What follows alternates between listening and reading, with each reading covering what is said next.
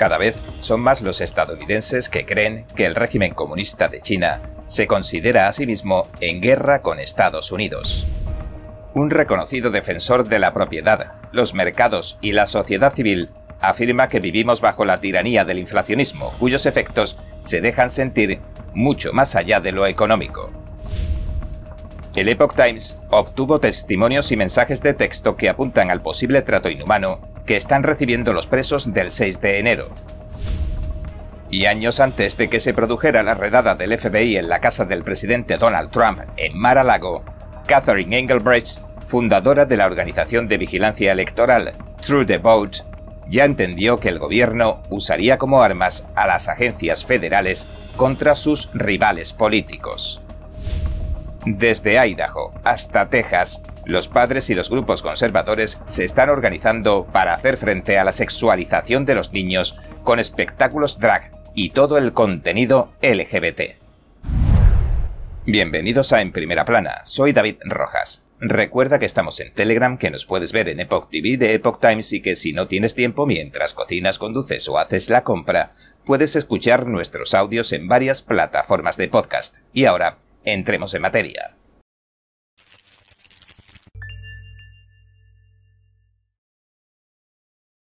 Cada vez son más los estadounidenses que creen que el régimen comunista de China se considera a sí mismo en guerra con Estados Unidos, según refleja una nueva encuesta nacional. Alrededor del 40% de los posibles votantes estadounidenses dicen que el Partido Comunista Chino, PCC, que gobierna China como un estado de partido único, se considera en guerra con Estados Unidos. Menos del 26% dijo que el Partido Comunista Chino no se considera en guerra con Estados Unidos, mientras que más del 34% no estaba seguro. La organización sin ánimo de lucro conocida como la Convención de Acción Estatal y la empresa de sondeos del grupo Trafalgar realizaron la encuesta. En particular, el sondeo también reveló una marcada división partidista en cuanto a la opinión sobre la gravedad de la amenaza del PCC algo menos del 60% de los republicanos cree que el PCC se considera en guerra con Estados Unidos, mientras que menos del 24% de los demócratas dice lo mismo. Sin embargo, independientemente de la afiliación, son más los estadounidenses que no están seguros de si esto es verdad que los que dicen estar seguros de que no es así. En cuanto a la respuesta de Estados Unidos a esta amenaza, el 67% de todos los encuestados dijo que no cree que el gobierno de Estados Unidos se considere en guerra con China. En total, menos del 9% creía que Estados Unidos se considera en guerra con China, y los demócratas reunieron más del doble de probabilidades de creer tal cosa que los republicanos.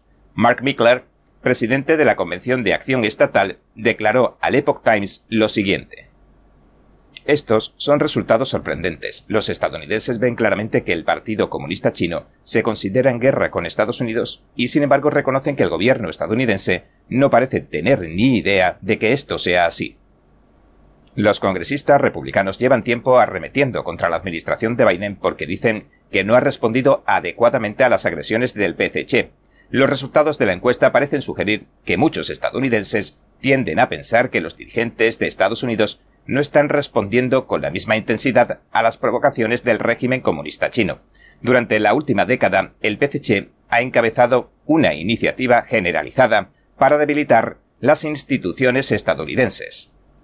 Esa campaña ha incluido un complot para atacar a un veterano del ejército estadounidense que se presentaba a las elecciones, el incendio de esculturas que criticaban al régimen, así como el acoso y la intimidación de una deportista olímpica estadounidense cuyo padre había hablado en contra del régimen. El PCC también ha llevado a cabo un espionaje masivo en Estados Unidos, robando tecnología, investigaciones y propiedad intelectual para potenciar su propio desarrollo económico y militar. Algunos especialistas creen que el PCC está en guerra con Estados Unidos debido a la doctrina del régimen de la guerra sin restricciones. Con esta guerra sin restricciones pretende alcanzar objetivos militares empleando métodos legales, psicológicos y la coerción económica.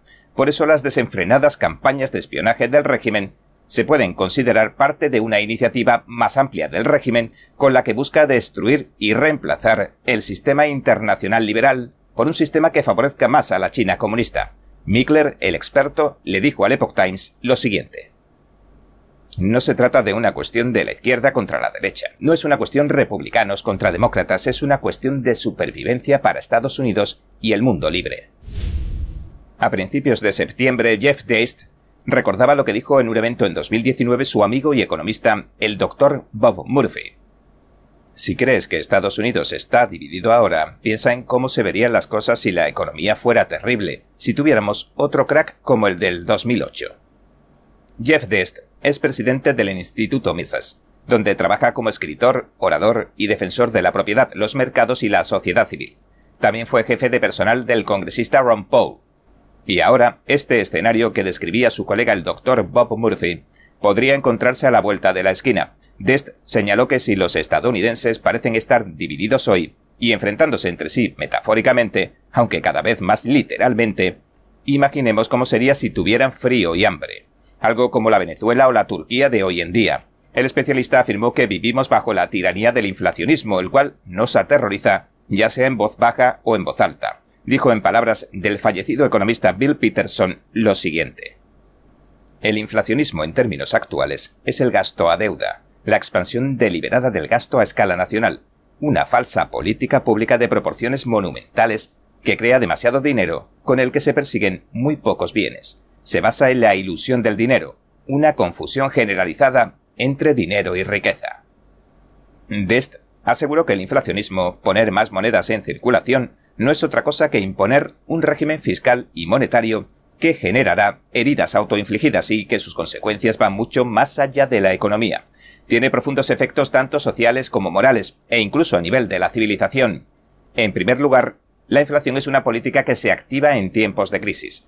Los regímenes monetarios y fiscales en realidad la crean y la consideran algo bueno. Consiste en regalar dinero. Este dinero se inyecta directamente en las cuentas de la gente, como los cheques de estímulo, en los gobiernos estatales y locales, en millones de pequeñas empresas, en la industria aérea y en otras muchas asignaciones. Es dinero real que se está gastando, así que cualquier economista que diga que la inflación de hoy resulta de alguna manera una sorpresa está o bien desinformado o bien está disimulando. La inflación es una política que tiene un marcado diseño.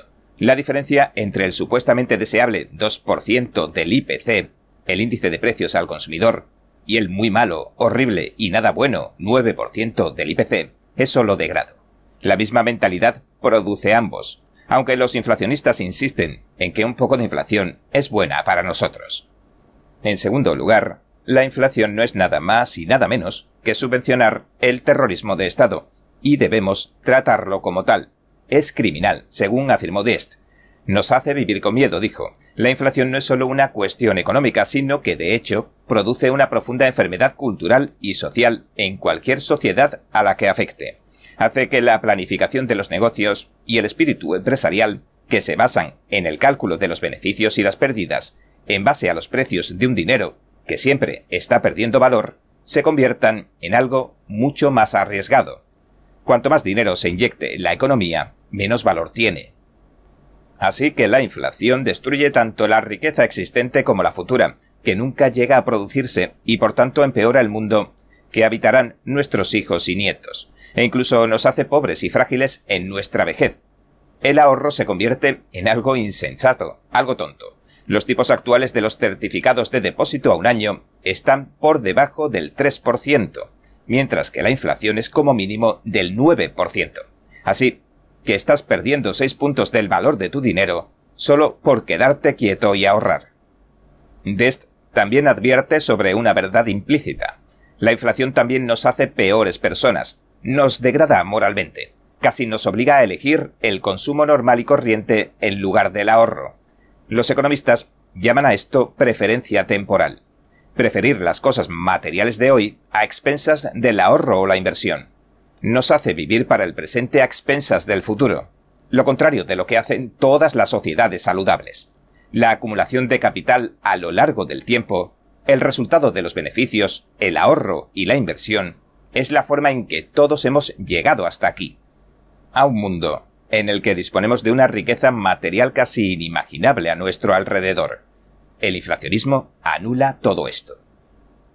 Así que este impulso tan humano, el de ahorrar, para un día lluvioso y quizás dejar algo a los hijos se ve alterado. El inflacionismo es ineludiblemente una política antihumana. En tercer lugar, la hiperinflación puede ocurrir aquí, puede que no ocurra y puede que no ocurra pronto, pero puede ocurrir.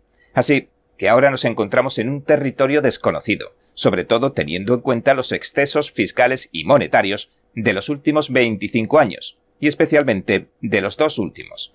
Pero esto solo significa que el posible contagio puede ser aún mayor y más peligroso. Incluso el mundo entero podría enfermarse a la vez. El profesor Guido Holzmann, que escribió La ética de la producción de dinero, contó tal vez la mayor historia jamás contada de Estados Unidos. La historia no solo de cómo la Fed cambió de raíz la economía de Estados Unidos de una de producción a una de consumo, sino lo que le hizo a los estadounidenses como personas. Dest afirma que la política monetaria no es nada más y nada menos que un robo criminal a las generaciones futuras, a los ahorradores y a los estadounidenses más pobres, que son los que están más lejos de la espita del dinero. Esa idea de que la gente que no sabe de economía, pero que es razonablemente inteligente, no puede entender la política monetaria porque es demasiado importante y compleja para cualquiera que no sea un experto, es un disparate. El especialista Dist invitó a desenmascararla. En segundo lugar, invita a ridiculizar la absurda idea de que las políticas van a hacernos más ricos, cuando la única manera es producir más bienes y servicios, de forma cada vez más eficientemente, gracias a la inversión de capital. Esa es la única manera de hacernos más ricos, no con edictos legislativos o monetarios. Como dijo recientemente el medio Axios, la política pública del inflacionismo crea una economía falsa, una economía de mentira, se mueve mucho dinero sin crear ningún valor para nadie. Lo que están haciendo, según dijo Dist, los banqueros centrales y los tesoros nacionales, no tiene precedentes. El dinero falso es infinito, los recursos reales no. Puede que la hiperinflación no esté a la vuelta de la esquina, ni siquiera a años vista, nadie puede predecir algo así. Pero en algún momento la economía estadounidense deberá crear un crecimiento orgánico real si esperan mantener el nivel de vida y evitar una fea realidad inflacionaria. Ninguna ingeniería monetaria o fiscal puede sustituir a la acumulación de capital y al aumento de la productividad. Más dinero y crédito no sustituyen a más bienes y servicios mejores y más baratos. El dinero político no puede funcionar, y no debemos tener miedo a atacarlo de raíz. Necesitamos dinero privado, el único dinero inmune al ineludible incentivo político de votar cosas ahora y pagarlas después. Si esto suena radical, que así sea. La gloria de las obras maestras de los periodos barroco, clásico y romántico, New Time Dynasty Television te invita a unirte a esta competencia internacional de piano NTD 2022. Juntos preservamos y revitalizamos el arte de la auténtica música clásica para piano, del 29 de octubre al 2 de noviembre en el Merkin Concert Hall de Nueva York. Regístrate ahora en piano.ntdtv.com.es.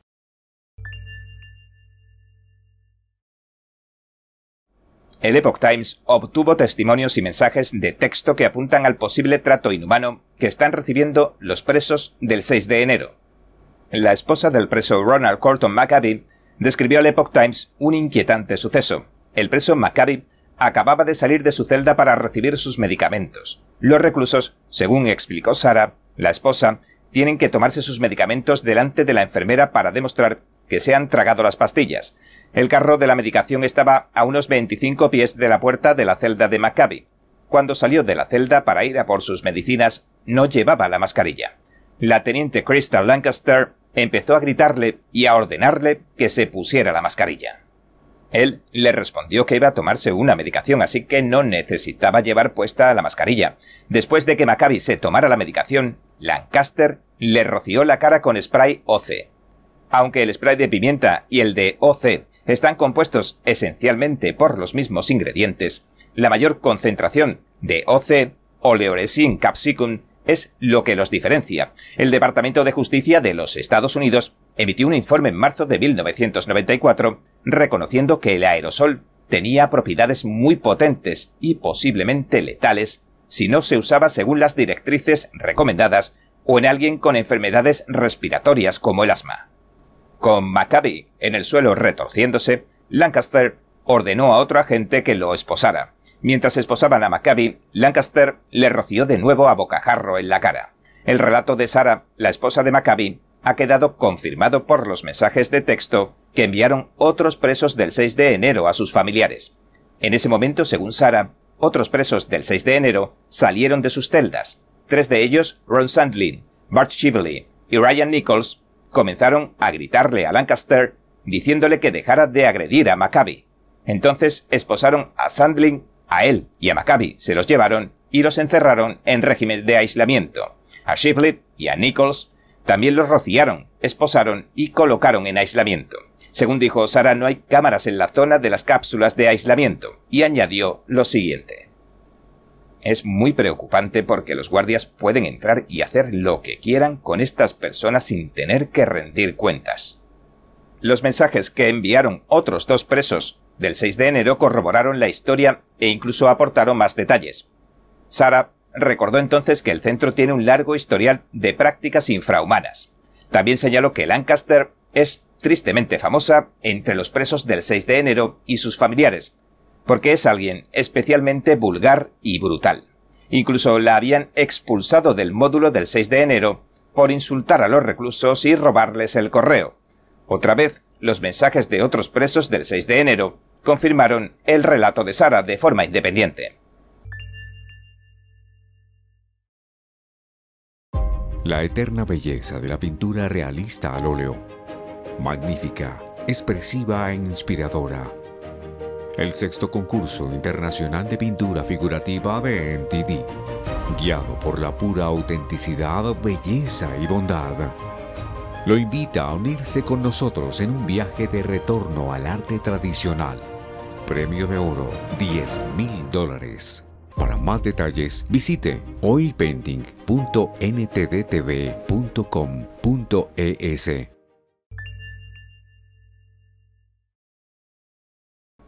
Años antes de la redada del FBI en la casa del expresidente Donald Trump en Mar-a-Lago, Catherine Engelbrecht fundadora de la organización de vigilancia electoral True the Vote, ya entendió que el gobierno usaba como arma a las agencias federales contra sus rivales políticos.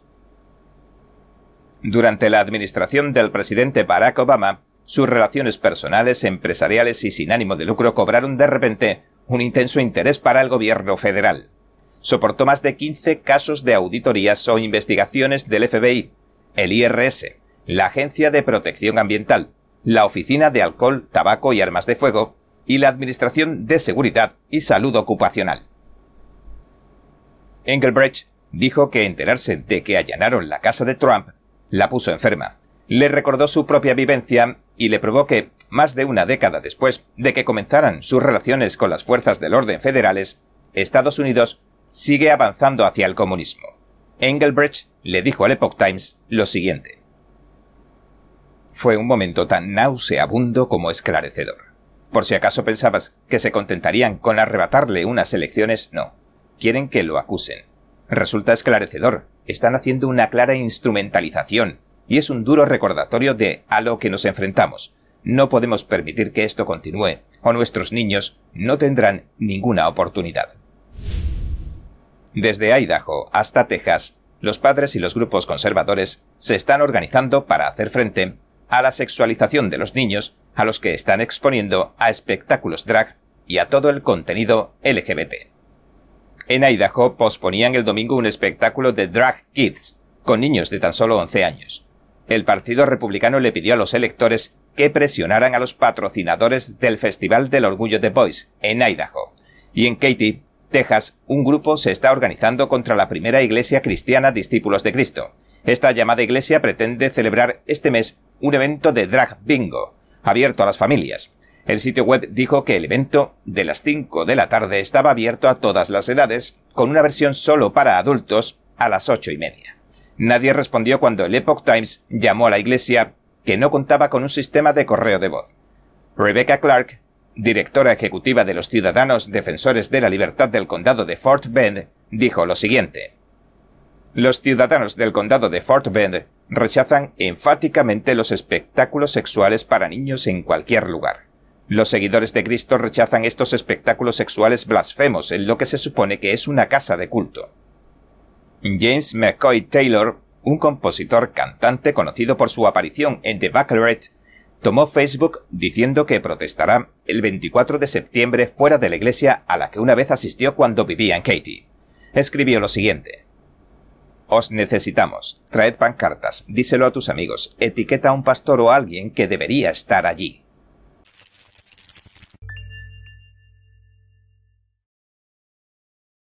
Bien, este ha sido nuestro episodio de hoy. Gracias por sintonizarnos. Si te gusta nuestro programa, por favor, no olvides darle a me gusta, suscribirte y compartir este vídeo con tus amigos y tu familia, porque todo el mundo merece conocer los hechos. Una vez más, gracias por ver en primera plana. Nos vemos mañana.